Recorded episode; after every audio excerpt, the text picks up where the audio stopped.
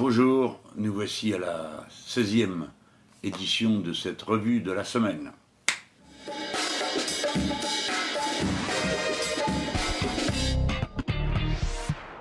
Vous avez vu le générique?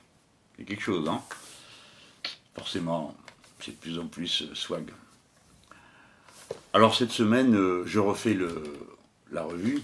En fait, c'est la, deuxième fois que je filme la revue cette semaine, parce que la première euh, séance, on l'a fait en allant dans le train euh, à Périgueux et à Angoulême, parce que cette semaine, c'était mon déplacement et ça tombait sur les jours où on doit faire la revue. Alors on avait tout bien fait dans le train et tout, et puis évidemment, au retour, patatras, on découvre qu'il y a eu un problème technique, bref, on entend le bruit de je ne sais pas cause de quoi d'ailleurs. Hein. On entend un bruit, peut-être euh, cette saleté de clim qu'il y a là-dedans que j'ai pas demandé mais qui est quand même, ou quelque chose d'autre euh, du même genre. Et donc euh, il a fallu tout recommencer, on recommence ici, c'est dans mon bureau personnel, et c'est là où j'avais fait la première revue de la semaine, avec quoi tout a commencé. Bon, je vais vous parler de ce que j'ai fait dans la semaine, et de ce qui m'y a intéressé, ou qui m'a fait réfléchir, mais franchement, je vais rester pour cette semaine sur une image abominable qui montre euh, à, quoi nous sommes, à quoi nous sommes rendus dorénavant dans, cette civilisation absolument écœurante du chacun pour soi et de, la consommation de tout, y compris des autres. C'est cette euh, scène abominable euh, à Venise où un pauvre gars est en train de se noyer. Et vous avez là une collection d'abrutis dont le premier souci est de le filmer pour avoir quelque chose à montrer aux copains. Hein. Euh, ou de se moquer de lui, ou de l'insulter pour finir cet homme mort. Voilà. Voilà le, monde dans lequel on est. Ça se passe à Venise, qui est un endroit pas seulement euh, réputé parce qu'on y célébrer euh, ses amours depuis bien longtemps, mais Venise est historiquement un des lieux de naissance du capitalisme en Europe, parce que c'est là que se faisait le commerce, et en tout cas l'un des lieux des, premières mondialisations, parce qu'il y en a eu plusieurs. Hein ne faut pas croire qu'aujourd'hui c'est tout nouveau la mondialisation. Non, ça a, toujours existé sous des formes différentes. Mais à l'époque, euh, eh ben, ça a été le lieu de la banque, du grand commerce, et c'était déjà un lieu où le, capitalisme était chez lui, avec le sang qu'il trimballe derrière lui, les exploitations et les misères. Et là, la misère, elle est venue à domicile sous sa forme la, plus abjecte. Vraiment, ça serre le cœur. Euh, et, ça invite quand même chacun d'entre nous un peu à réfléchir, hein, et puis à, faire un peu la leçon autour de soi, dire qu'il y a des limites quand même au voyeurisme.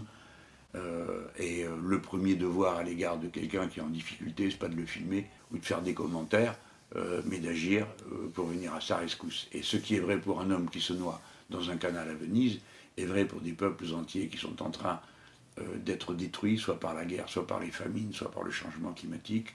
C'est vrai pour les gens qui dorment par terre autour de nous et cette masse de pauvres qui se cachent dans notre pays pour essayer de, garder pour eux-mêmes la bonne image et euh, l'idée de la dignité qu'ils se font en permanence. Donc d'accord, en quelque sorte, essayons de vivre ce qui s'est passé à Venise comme une allégorie de notre incroyable capacité à nous divertir de tout ou à nous divertir pendant que d'autres souffrent euh, et de passer à côté de cet euh, aspect de la réalité partout, partout autour de nous.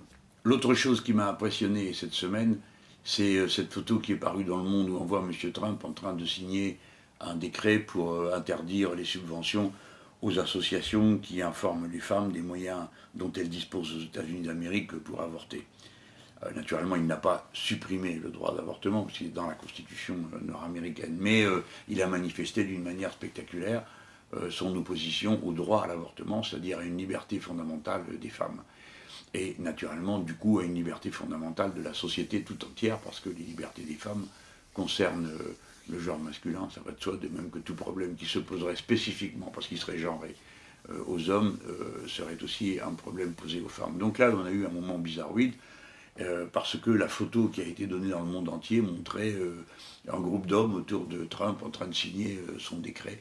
Et bon, j'ai dit dans mon dernier meeting, vous avez qu'à imaginer la tête qu'on ferait tous, comment on ferait, on serait absolument scandalisé, pour ceux qui n'ont pas été scandalisés par cette photo, si on avait eu une présidente entourée de femmes qui décidait de ce que les hommes avaient le droit de faire avec leurs euh, organes génitaux. Bon, ça, rien que d'en parler, ça fait rire ceux qui écoutent ça, hein, mais ça montre euh, l'inanité absolue de cette situation. Évidemment, moi, je, crois que ça nous concerne en France, c'est pour ça que je propose qu'on mette le droit à l'avortement dans la Constitution pour qu'on ne puisse plus revenir euh, dessus.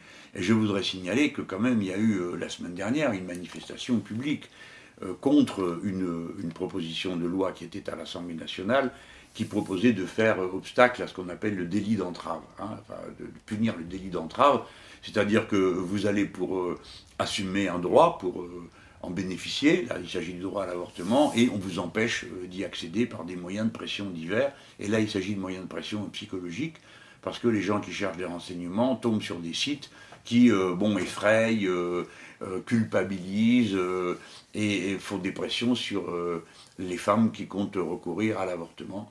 Et bon, il y a une proposition de loi qui a été faite, et du coup, il y a, pour, pour, combattre ce genre de méthode, il y a eu une manifestation, et en plus, euh, j'ai eu au téléphone Marie-Georges Buffet pour me faire raconter ça, la, scène dans l'Assemblée, parce que vous savez, c'est une chose de lire les choses, hein, c'en est une autre de se faire raconter. Et moi, j'aime bien qu'on me raconte. Et des fois, je me fais raconter plusieurs fois euh, la même histoire, hein, euh, c'est-à-dire vue sous des angles différents. Et Marie-Georges Buffet me disait qu'il y avait vraiment une, tension terrible parce qu'on sentait les conservateurs dans, dans l'Assemblée nationale, mais complètement remontés, très hystérisés. Euh, très violent, faisant toutes sortes de pressions. Et d'ailleurs, ils ont fait toutes sortes de pressions pour détruire sa proposition de loi à elle, euh, qui est une proposition de loi pour essayer de, d'éteindre la précarité euh, que subissent les femmes au travail. Hein. Elle a fait une très bonne proposition de loi, mais il faut voir. D'abord, à la commission, les élus PS ont enlevé tout ce qu'ils pouvaient enlever. Et puis, une fois que c'est arrivé en séance plénière, alors là, ils se sont tous mis entre les uns et les autres c'est-à-dire entre les élus du PS et ceux de la droite, pour réduire à néant sa proposition. Euh, je trouve que c'est une, euh, une situation qui doit faire réfléchir et inquiéter. Il ne faut pas attendre d'en être à la situation des États-Unis pour commencer à se dire, bon, qu'est-ce qu'on peut faire? Ben, Moi, je vous donne la réponse. Il faut introduire le droit à l'avortement dans la Constitution pour qu'on ne puisse plus euh, le discuter, de même qu'il faut introduire le respect du droit au travail, mais c'est un autre sujet, je ne l'aborde pas aujourd'hui.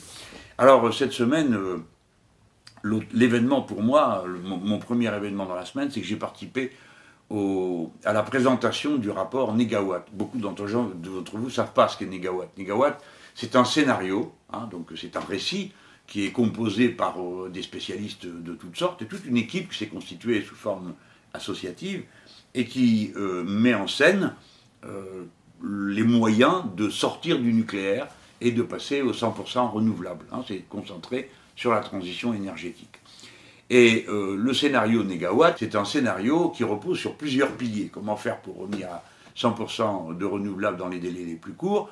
Et le, premier aspect, c'est la sobriété énergétique, c'est-à-dire consommer moins et avoir un mode euh, de fonctionnement de la société qui ne soit pas aussi prédateur de l'énergie, aussi gaspillant, euh, jusqu'à l'absurde, hein, que celui que nous avons sous les yeux avec cet abus permanent, constant euh, du recours à l'énergie électrique, parce que dans notre pays, c'est la part la plus importante de la source d'énergie, compte tenu du fait que comme on y a développé un parc nucléaire très important, qui à un moment donné était en état de surproduction permanent, on s'est dit, bah, il faut bien utiliser cette électricité, et on a renforcé par tous les moyens possibles la consommation d'électricité. Alors, c'est pas que bête de consommer de l'électricité, parce que un moteur électrique a un rendement infiniment supérieur à un moteur à explosion. Hein. Dans un moteur à explosion, euh, comme ces jours de fête, euh, et en Formule 1, 30% euh, de l'énergie euh, de, l'explosion est transformée en énergie mécanique pour faire avancer la voiture. Bon, dans le, un moteur électrique, non, on est sur plus de 80%. Hein. Euh, bon, donc c'est un, un, bon rapport. Mais après, il faut réfléchir sur l'ensemble des énergies qui sont déployées. Et cette question, elle est tout à fait centrale parce qu'à la fois, il nous faut de l'énergie, on ne va pas raconter d'histoire, et en même temps, pour euh, avoir recours à l'énergie, il, il ne faut plus passer par des moyens qui aggravent la situation, que ce soit le recours au pétrole ou que ce soit le recours au nucléaire. Alors, dans la description en bas de cette vidéo, vous allez trouver le lien avec le rapport de Négawatt. Hein. et dans ce, dans ce rapport, vous allez voir comment eux organisent ça, comment ils le prévoient. Ce qui est très important pour moi, c'est pas de vous raconter tous les détails de cette histoire, c'est de dire voilà, en France, nous disposons d'une équipe qui a été capable d'inventer un scénario de cette nature, de le chiffrer. Euh, alors on peut discuter de tout, hein, on peut discuter des chiffres, on peut discuter des aspects du scénario, mais enfin on a quelque chose de concret à mettre sur la table euh, pour savoir euh, comment réaliser un plan de sortie des énergies, des énergies nucléaires et de l'énergie avec le recours aux fossiles hein, pour fonctionner. C'est ça qui est très important. Et si demain, ce que je souhaite, nous, dirigeons le pays, eh bien, je, vous promets que nous constituerons un commissariat aux énergies renouvelables un commissariat général aux énergies euh, renouvelables qui sera donc chargé de la planification, de la mise en place dans tous les domaines euh, de cette idée des énergies euh, renouvelables. Et on, peut, on, est sûr qu'on a un bon appareil d'État pour suivre, mais on a aussi les gens qui ont réfléchi loin en amont. D'accord? La politique, c'est pas seulement des chapitres dans un programme, c'est pas seulement un certain nombre de perspectives, de lignes d'horizon, c'est aussi des gens qui sont capables de mettre en œuvre tout ça. Donc c'est pour ça que je voulais vous parler de de ce rapport, de ce scénario, et aussi, par exemple, pour euh, euh, signaler euh, des choses qui, moi, m'ont intéressé. Par exemple, faire marcher des machines au gaz, c'est très important. Bon, mais si c'est pour amener du gaz de schiste, on a perdu notre temps. Ou si c'est pour amener du gaz naturel à qui on a fait traverser toute l'Europe et pour lequel on a fait trois guerres, pour faire en sorte que le, pipeline ne puisse passer, non, ça avance pas tellement nos affaires. Alors, dans le rapport, euh, il y a une place qui est donnée, euh, qu'on voit croissante, à la méthanisation, c'est-à-dire à la production de gaz par des procédés artificiels. De l'électrolyse, on sort de, euh, l'électrolyse de l'eau, on sort de l'hydrogène, on le mélange au CO2, justement, il y en a, trop, et, ça donne du méthane et de l'eau. D'accord? De l'eau d'un côté, du méthane de l'autre. Je, donne ce point-là pour que vraiment vous entendiez ce qui est notre méthode, euh, la méthode de travail de l'avenir en commun, et en tout cas de celui qui porte euh, sa candidature. C'est qu'à chaque fois, je veux qu'on m'explique comment on va faire et quels moyens concrets, techniques on a, à part dire il euh, y a qu'à, faucon, et puis bon, comme on consomme trop d'électricité, alors on arrête. Tout ça est absurde, ça n'aura pas lieu comme ça. D'ailleurs, si vous lisez le rapport, vous voyez que il faut des années pour sortir totalement du nucléaire, et puis je ne vous dis pas combien de temps il faut pour régler fondamentalement cette question. Je vous en reparle, j'ai déjà parlé la semaine dernière, parce que ce sont des problèmes que vous avez, que vous dont vous allez confier le règlement à votre prochain président de la République. Il ne faut pas rêver les gens. Hein. Euh, une, 18 réacteurs vont arriver à la limite des 40 ans euh, pendant le, prochain mandat. Hein.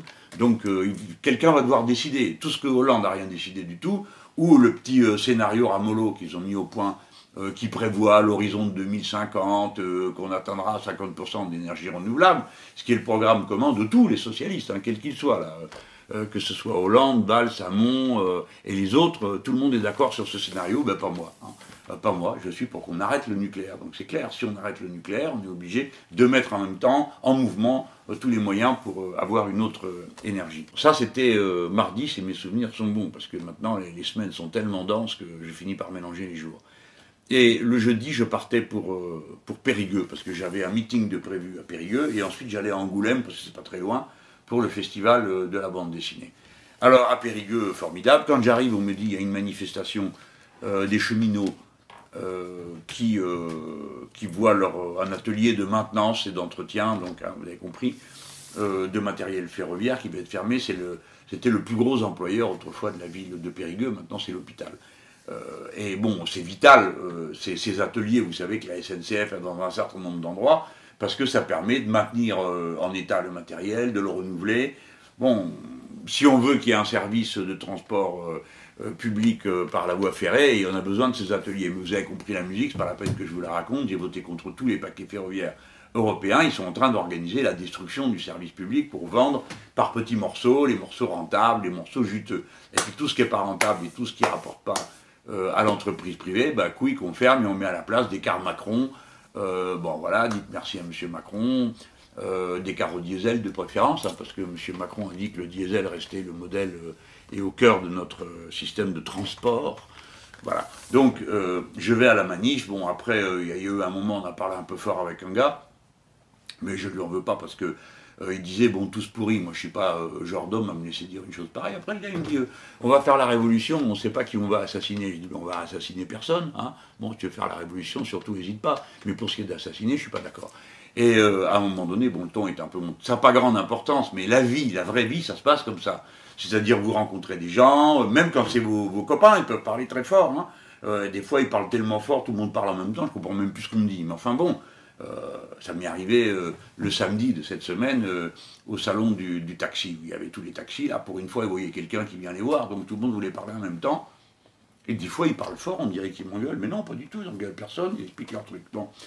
Alors là, bon, passons parce que euh, ce qui m'a frappé, c'est évidemment que euh, les. Hein, euh, il y en avait, c'est trop beau, quoi. Alors il y a une petite séquence de Mélenchon, vous allez voir. Ce qui, va être marrant, c'est qu'à mesure que les jours vont passer, ils vont la couper de plus en plus court, hein, pour qu'on me voit juste. ils m'ont déjà fait le coup il y, a, quelques années.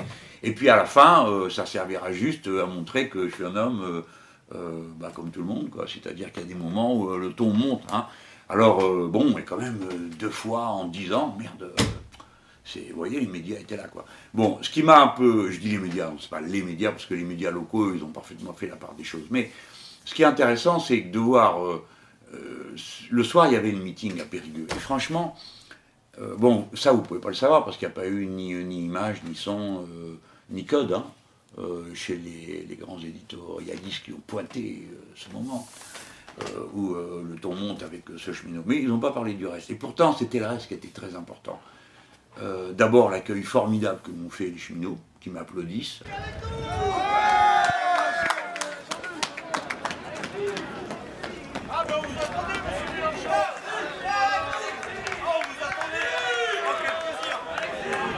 Alors ça, vous allez voir que plus le temps va passer, plus couper avant les applaudissements, qui m'applaudissent, et ils m'applaudissent pas parce que c'est moi, c'est pas à cause de ce que je représente dans cette histoire.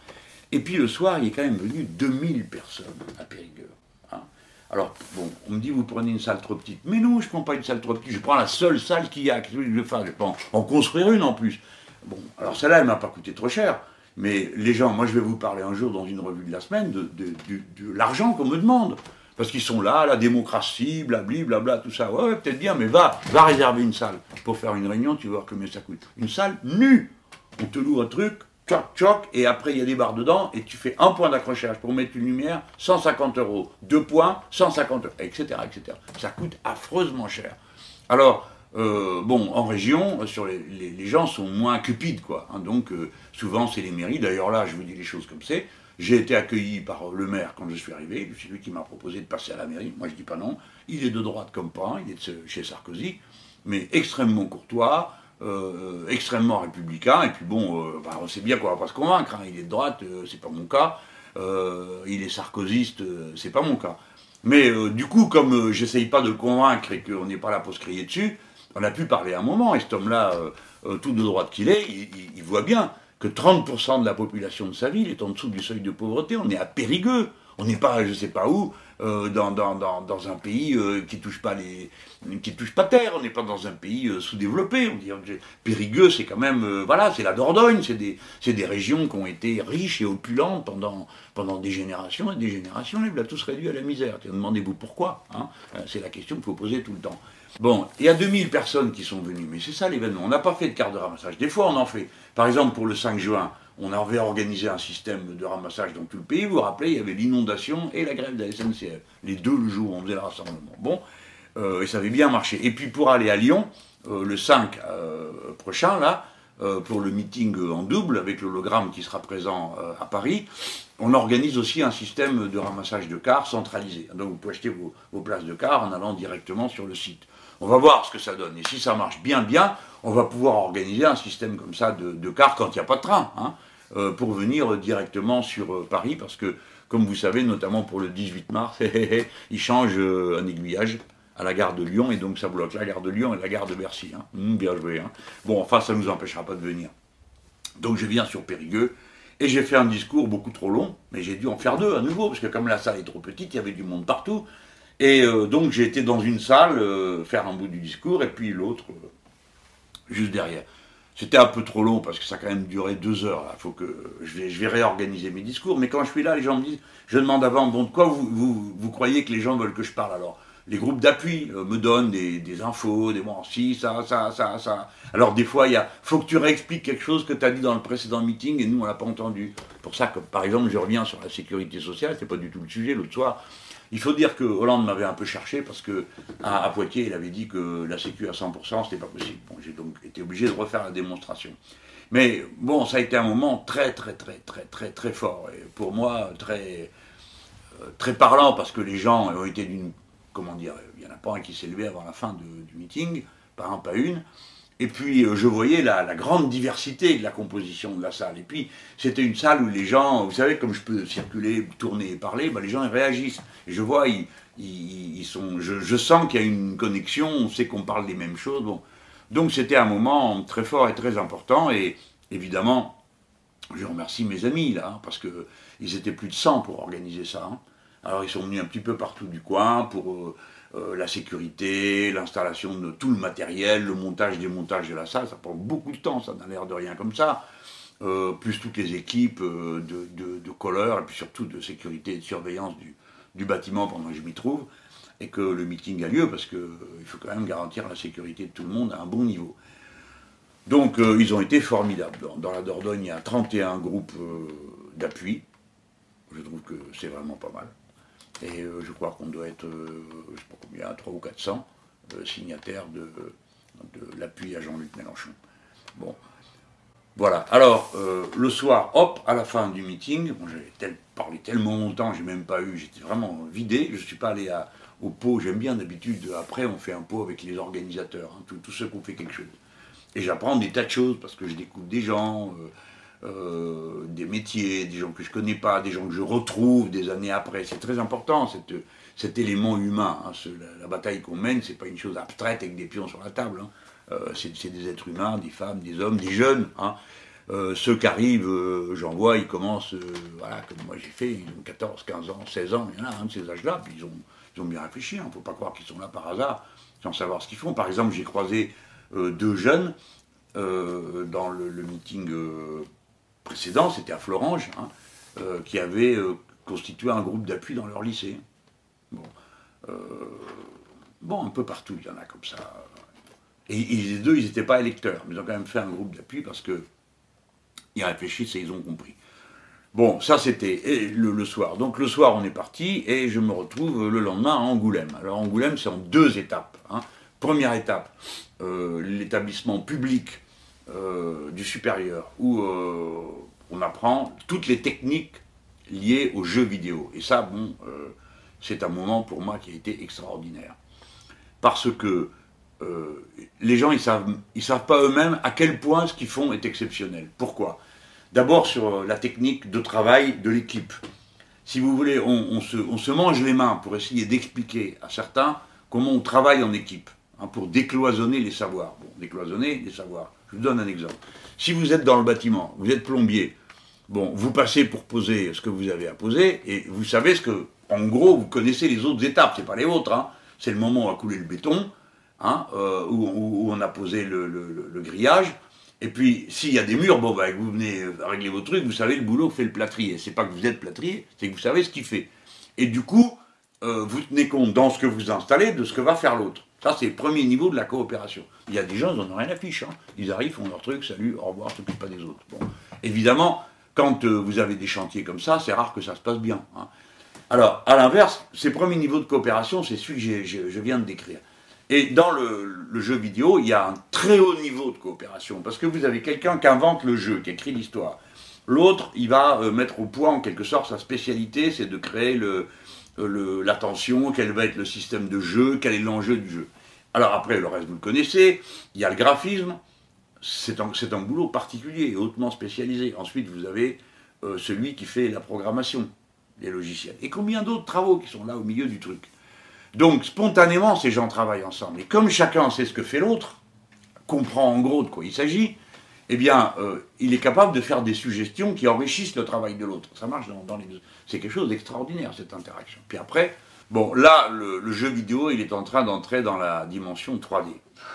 Bon, le côté euh, philosophie du personnel, c'est que clairement, quand vous avez mis le masque, vous voyez que la frontière entre le virtuel et le concret n'est pas là où vous croyez. Parce que vous-même, vous êtes en quelque sorte un filtre parce que moi, on me dit, ah oui, mais monsieur Mélenchon, c'est parce qu'il y a le filtre. Mais nous sommes des filtres. Nos yeux ne voient pas tout le rayonnement lumineux. N'en voient qu'une partie, encore on ne verra rien. Eh bien oui, c'est ça le secret. Celui qui voit tout, voit rien. Celui qui entend tout, entend rien, parce que c'est trop à la fois. Donc, euh, nous sommes, nous, des machines à sélectionner par nos sens euh, la réalité. La réalité telle que nous l'apercevons, ce n'est pas la réalité. En tout cas, ce n'est pas toute la réalité. C'est juste un segment. Et là-dedans, on a une machine euh, qui passe son temps à calculer ce qui va se passer tout à l'heure. C'est-à-dire l'instant d'après, la seconde d'après, la seconde d'après. Cette machine, elle fait que ça. Elle produit le futur. Parce qu'elle l'anticipe. Bon, ça c'est la partie euh, être humain. Mais là, c'est pareil. Vous vous mettez la machine, vous mettez le casque sur vous et vous commencez le jeu. Bon, alors, deux choses se produisent en même temps. La première, c'est que vous vivez réellement le jeu. Euh, quand on m'a fait essayer un des jeux, j'ai dû escalader une montagne. D'accord Vous tournez la tête du côté que vous voulez, il y a bien une montagne, il y a bien des rochers, etc. Attendez, mais là, c'est une merveille. Pourquoi vous m'enlevez là Et comme les, gars sont super forts, vous faites ça, euh, à mesure que vous respirez, vous avez la buée qui sort devant vous, dans le jeu. Et alors, ça me met un souffle. Ah, on quoi, hein Donc vous y êtes. Euh, alors, on, cette réalité, elle m'affecte physiquement. Je vois bien qu'il fait froid, je vois qu'il y a de la buée. Mais si ça vous paraît trop compliqué, je vais vous prendre un autre exemple dans ce jeu-là. Je m'approche du bord. Ben, j'y suis vraiment, les amis. J'y suis vraiment. Donc, si j'ai le vertige, j'aimerais vous dire que je passe un mauvais moment. Et, et c'est étudié pour. Donc, mes réactions physiques sont totales, comme si j'étais réellement dans la situation. Et d'ailleurs, j'y étais. Vous voyez? J'arrête là, sinon ça prend une heure de cours. Mais ça, c'est le premier effet, c'est-à-dire la réalité virtuelle est un des aspects du concret. Et le jeu vidéo nous permet d'y entrer tous. Parce que c'est le jeu.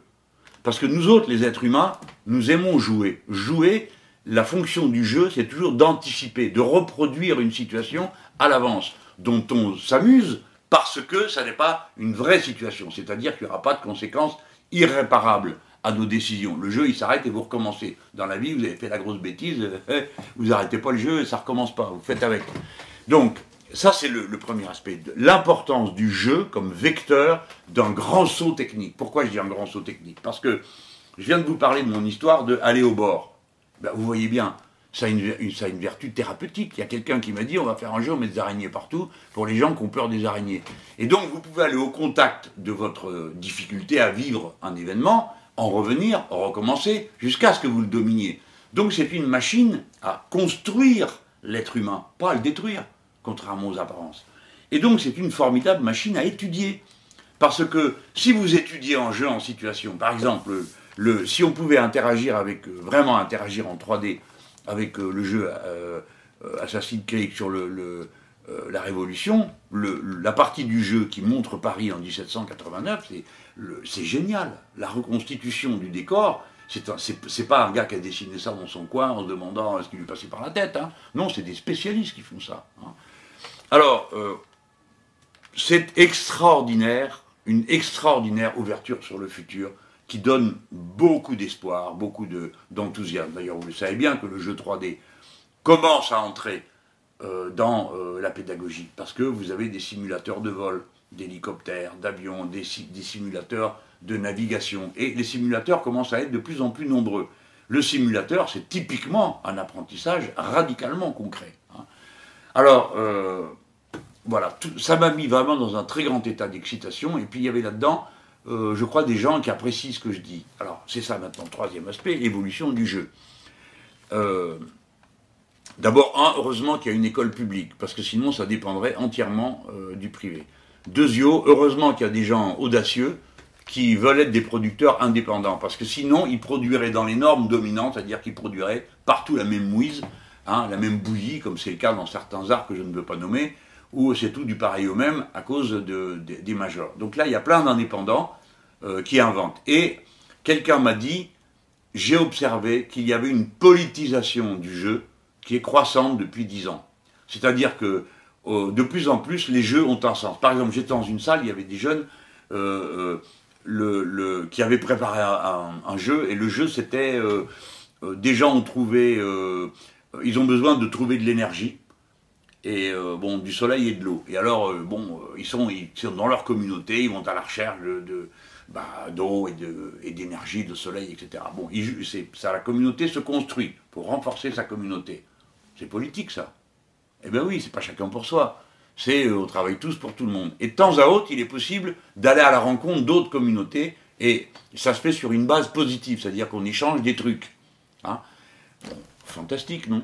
Fantastique, ça vaut mieux que 10 heures de discussion euh, sur un programme politique, sur la différence entre la compétition et la, coopération. tout le monde comprend du premier coup la différence entre les deux, parce que sinon vous perdez euh, au jeu. Donc vous apprenez, mais vous apprenez comme là, dans votre cœur, dans vos affects.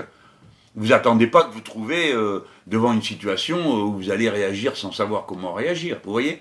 Donc ça, ça m'a, j'ai trouvé ça extraordinaire. Et l'après-midi, j'allais au salon de la BD. Alors à la, à la BD, ce qui m'a intéressé, euh, ces deux choses. L'une, je ne vous la dis pas parce que euh, je le dirai à, Lyon dans mon discours, euh, parce qu'on a parlé du statut des, des gens qui écrivent des livres de bande dessinée. Parce que ça s'appelle un livre. Quand vous parlez avec eux, personne dit un album, ils disent un livre.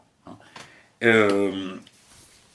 et bon, plus du tiers, du, je crois, si je me souviens bien, vivent dans la pauvreté. Alors, ça va pas, ça, les gars.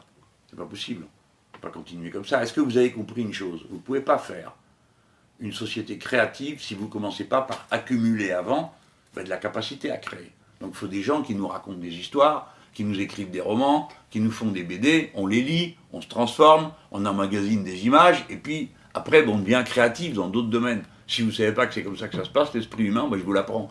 La culture chez l'être humain, elle est cumulative. Hein. Si vous mettez rien dedans, il n'en sortira rien. Voilà, c'est aussi simple que ça. Si vous y mettez que de l'argent, il n'en sortira même pas de l'argent, c'est dire. Alors, il y avait beaucoup le, statut social des, personnes qui font les bandes dessinées, dont on a absolument besoin qu'ils les fassent. Sauf si vous me dites, on n'a pas besoin de bandes dessinées, on peut vivre sans bandes dessinées. Bon, d'accord, eh ben, c'est pas mon avis.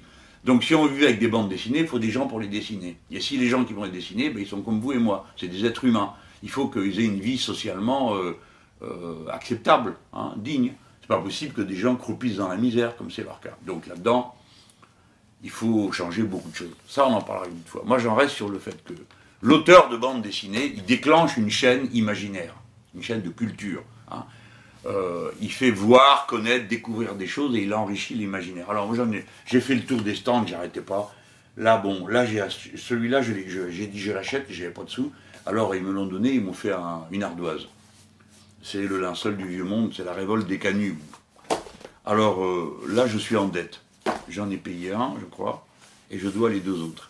Alors après, on m'en a, on m'en a donné d'autres. Évidemment, j'ai plutôt pris euh, les choses qui étaient un peu politiques. Celui-ci, la structure est pourrie, camarade. Hmm. Bon, tulipe, super drôle. Euh, bon, j'en ai plein, quoi. Ça, celui-là, ouh. Alors c'est une femme qui, euh, l'a fait, Céline Wagner. C'est, euh, je ne sais même pas si on dit c'est de la bande dessinée. C'est quelque chose qui a à voir avec le dessin, le récit, une merveille. Alors euh, j'ai essayé d'acheter le manga où j'étais dedans, il n'était pas là, et on m'a conseillé de lire celui-ci parce qu'on m'a dit ta culture va commencer avec ça, sur le sujet des mangas. Bon, ce que, euh, alors même celle-là je la montre, c'est une petite histoire de la Révolution française, parce que ça pour le coup, Grégory Jarry et Otto T. Hmm, alors, c'est marrant parce que ça raconte la prochaine révolution, pas celle de 89.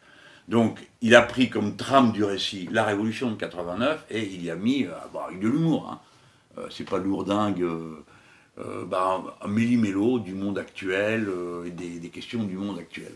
Si vous voulez bien comprendre les problèmes de la bande dessinée, parce que ça peut vous intéresser, il faut vous procurer ce livre, La bande dessinée au tournant, Thierry Grustein. Alors, euh, ils, tiennent, ils tenaient le samedi les états généraux, j'ai pas été, mais deux de mes camarades s'y trouvaient pour prendre des notes. Et puis, ce que j'ai retenu de tout ça, ben, vous le saurez euh, en venant euh, à Lyon ou à Paris pour voir mon hologramme. Évidemment, il faut aussi quand même qu'on soit nombreux à Lyon, parce qu'on va faire une petite démonstration de force, hein, quand même, les gens. Un truc rigolo, c'est qu'on a donné aux journalistes les jauges de toutes les salles, hein, parce que maintenant les chiffres, ça a de l'importance. Donc moi je commence à en avoir un peu marre de voir que M. Macron réunit 18 000 personnes dans une salle à 8 000 places et qu'il faut attendre 20 euh, jours pour que le journal L'Opinion, qui est le seul journal qu'il a fait, dise euh, il y avait un bobard. Euh, bon, et puis surtout en ce moment, là, c'est tragique. Hein. nous sommes, j'enregistre cette, revue de la semaine qui va maintenant passer à la moulinette du montage. On est samedi, on n'a toujours pas les bons chiffres du résultat du vote de la primaire des socialistes du premier tour. Hein non mais vous vous rendez compte, on n'a toujours pas, ils ont donné des chiffres et quand on fait l'addition, ça tombe pas juste. Donc les gars, ils ont un logiciel pour calculer comment on fait de la gonflette, mais ils n'ont pas une machine à calculer pour faire une addition et s'apercevoir que les chiffres qu'ils mettent tombent pas ronds. C'est vraiment des amateurs, hein, même pour la triche. encore qu'ils sont bien entraînés. Moi, ce que j'ai trouvé admirable, c'est qu'au débat à la télé, avec les deux derniers, pas un mot sur la question. Vous êtes à une élection, elle est truquée, ça vous fait quel effet? Ça aurait été quand même une question intéressante, hein Non, rien. Et personne ne proteste, tout le monde trouve ça normal. Donc, faut pas en vouloir, à les gens, si euh, je me sens quelque part conforté dans le choix que j'ai fait de ne pas participer à cette mascarade. Hein. Alors, ça continue. La primaire de la gauche, alors, en effet, donc, voilà. À l'avant, il disait, il y a Benamias. Bon, très bien, il y a Benamias. Euh, c'est pas que le PS, mais là, il reste que le PS. Et ils appellent ça la primaire de la gauche. Alors, évidemment, on se ramasse les deux qui sont là, et les voilà repartir, c'est moi la gauche, il faut se mettre avec moi, il faut se rassembler, blablabla. Bla, bla, bla. Et d'ailleurs, euh, euh, vous entendez un beau discours bien construit et pour cause, c'est de la pompette pure et simple. Et puis, bon, bah, pour ceux qui ont aimé, mon ennemi, c'est la finance, je vais renégocier les traités européens, je vais faire un impôt à 75%. Alors là, mes amis, il y a du rab. Deuxième tournée, si vous en voulez encore, faut pas vous en priver. Mais me demandez pas de participer à ça. Alors, je dis ça parce que dans la semaine, il y a eu le petit numéro habituel, le plus unitaire que moi tu meurs. Donc, euh, monsieur a dit, je vais téléphoner. J'ai dit, mais téléphonez-moi, on va prendre un café. Là-dessus, il commence à dire quel café on va boire. Et puis, bon, tout ça, c'est la, la comédie. Hein euh, bon, on me dit, il faut vous rapprocher. Ben, très bien, je me rapproche pour faire quoi? C'est ce que j'ai dit à la fin. Il faut une candidature. Trois jours après, Bourdin pose la question à Hamon, il dit, est-ce que vous êtes prêt à vous désister pour euh, monsieur Mélenchon? Parce que c'est ça que je lui demande à Hamon. S'il est vraiment sincère dans ce qu'il dit, c'est de venir, de se désister. Hein et l'autre y répond Quoi qu'il arrive, il y aura un bulletin Benoît Hamon. Donc voilà, la scène est close. Monsieur Hamon euh, tend la main à ceux qui veulent se rallier derrière lui. Ce que je comprends parfaitement. D'ailleurs, je pense qu'il y aura des clients pour faire ça. Hein. On va retrouver la reconstitution de Ligue dissoute. Alors on va retrouver euh, toutes sortes de personnalités qui étaient déjà dans les coalitions avec le Parti socialiste. Et dimanche soir, il y aura un candidat du Parti socialiste et de ses alliés du précédent gouvernement. Point. Et moi, ben, je continuerai euh, ma campagne. Je vous dis tout ça parce que il faut quand même que je dise que ça m'a amusé, honnêtement, et puis que quelque part je me frotte les mains. J'ai des amis, parmi mes amis, des gens qui sont exaspérés euh, du côté euh, la pompette, quoi. On reproduit tout, on reprend les mots d'ordre, même la scène, la manière de faire euh, les meetings et tout. Mais non, je dis, il faut, faut, faut pas avoir la tête étroite dans ces situations-là. Plus il y a de gens qui parlent comme nous, plus on élargit le champ sur lequel fonctionnent des mots. Quand j'ai commencé avec planification écologique, ils me traitaient tous sans exception euh, de partisans de l'Union soviétique. Hein. Ces ignorants ne savaient pas que tout le monde planifiait, à part l'Union soviétique. Et maintenant, ça y est, le mot est en train de, se répandre. Quand j'ai parlé pour la première fois d'Europe austéritaire, c'était très fermé. On a fabriqué le mot à deux. Celui-là, euh, je, peux vous le dire, je l'ai préparé avec François Delapierre. On a dit ça, c'est un mot qui peut bien résumer la situation. Et quand je fais des campagnes, je commence comme ça. Quand j'entends Sixième République dans temps de bouche, ben, je suis content. C'est comme ça qu'il faut réfléchir. Une idée se répand. Puis après, il faut faire confiance à l'intelligence des gens. Vous aurez toujours le petit groupe euh, de la carabistouille en train de d'essayer d'arranger, euh, euh, magouiller, je sais pas quoi, pour que.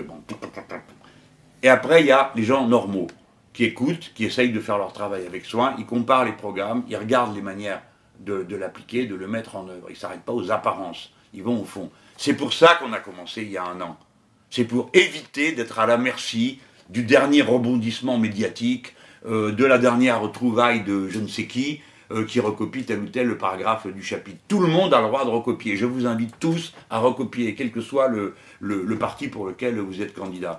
Mais nous, on est stable. On construit avec des gens éclairés, qui comprennent ce qu'ils font, qui ne sont pas ramassis de poules mouillées, qui s'affolent euh, dès qu'on leur joue une pièce. Alors surtout en ce moment, je vais terminer avec ça, la pièce, elle est drôle, hein. tous les jours ça change. Alors, ça devait être Monsieur Juppé, ça dure un an, la comédie Juppé. Patatras, euh, c'est euh, Monsieur Fillon. Alors, Monsieur Fillon, ça y est, il avait gagné l'élection. Ah, on n'avait plus qu'à se préparer, euh, à subir la saignée qu'il comptait nous faire. Hein, alors, parce que ça allait être Madame Le Pen, Monsieur Fillon. Alors, tchouf, Monsieur Fillon, là, il a l'air très mal. Très mal. Hein. Et il a dit lui-même à la télé, sans qu'on lui demande rien, si jamais je suis mis en examen, eh bien, je ne serai pas candidat. Alors, ce qu'on peut prévoir, parce qu'on connaît notre pays, c'est le pire. C'est-à-dire qu'au-delà de la date à laquelle il aura déposé sa candidature et on pourra le faire, tac, il va être mis en examen. C'est une histoire de fou euh, dans laquelle plus personne ne va arriver à se retrouver parce qu'on aura un gars mis en examen qu'on élira euh, pour pas qu'il soit jugé. Alors j'aimerais savoir, euh, ceux qui faisaient des reproches à Sarkozy, à cause de ça, ceux qui vont dire de celui-ci à cause de la même raison. Moi, je me frotte les mains parce que ça fera peut-être un de moins pour le deuxième tour. Et puis il y a d'autres histoires comme ça qui vont, qui viennent. Alors, de grâce, on arrête de sauter à la corde. On regarde les programmes, on se demande ce qui est bon pour le pays et on vote de cette manière. Quant à moi, je ne ferai pas de compromis avec moi-même, car je serai candidat d'un bout à l'autre, puisque M. Hamon a dit qu'il sera candidat, qu'il y aura un bulletin de vote à son nom. Pour ceux qui avaient un doute sur le sens de, la manœuvre, eh ben, les voilà euh, dans la situation suivante. Vous allez suivre sur mes doigts, peut-être que vous m'avez déjà vu faire. En 2012, il y avait M. Hollande, M. Mélenchon, Mme Joly, M. Poutou, Mme Nathalie Arthaud. D'accord? Cinq. M. Hollande disait déjà que si on ne votait pas pour lui en se rassemblant pour lui, ça serait la catastrophe. 30% des électeurs de M. Hollande ont hésité entre lui et moi. Et à la fin, ils ont dit Ah, on va voter Hollande, parce que Mélenchon est un peu énervé, donc l'autre il est plus calme, ça va se passer très bien, tout ça. Vous avez élu Hollande Merci, vous êtes servi. Eh bien, cette fois-ci, il y aura le candidat du PS. Je me mets là, et moi. Le candidat des Verts, il nous ont écrit que vraisemblablement il n'y en aurait pas. Monsieur Poutou, il semble qu'il ait beaucoup de mal, et je, comprends les deux, hein, que ça ne doit pas leur faire plaisir à trouver leurs 500 signatures, parce que nous, on a dû ramer. Et puis, il restera Madame Artaud. Donc, ce qui est le plus probable, c'est qu'on soit trois au lieu de cinq. Et à 5, on avait gagné l'élection. Il y a des gens qui me disent Oui, mais vous ne comptez pas M. Macron. Supposez que je le compte, ça n'en ferait toujours que 4. Mais je ne le compte pas. Pourquoi? Parce que lui, ne veut pas être compté à gauche. Lui ne veut pas être compté à gauche. Lui dit qu'il n'est pas de gauche. Il n'est ni de gauche euh, ni de droite. Nous, on connaît la musique, on dit euh, ni de gauche ni de gauche. Voilà. Donc, c'est ça la situation. Et vous savez très bien que la compétition, pour l'instant, la plus sauvage, elle a lieu du côté de la droite et que tout le monde veut aller picorer de ce côté-là, surtout que M. Fillon est très mal en point. Bon, allez, il faut que j'arrête parce que ça a vraiment été euh, long, il va y avoir du travail de montage. Comme d'habitude, si ça vous a plu, vous mettez euh, les pouces bleus parce que ça aide cette publication beaucoup et ça aide ma chaîne. Et puis, euh, à la fin, vous avez la, description. Et si vous jugez que tout ça vaut la peine, eh ben, abonnez-vous parce que comme c'est gratuit, ça n'engage que votre intérêt pour ce que je viens expliquer chaque semaine. Et vous voyez que même quand il faut recommencer, je suis quand même là, que ce soit dans le train, dans mon bureau ou ailleurs. Euh, voilà. Et en tout cas, ça me fait chaud au cœur de savoir que ça intéresse des gens et qu'ils participent. Et ça me fait bien rigoler de voir les imitations dont je fais l'objet. Et j'espère que ça vous fait rire autant que moi.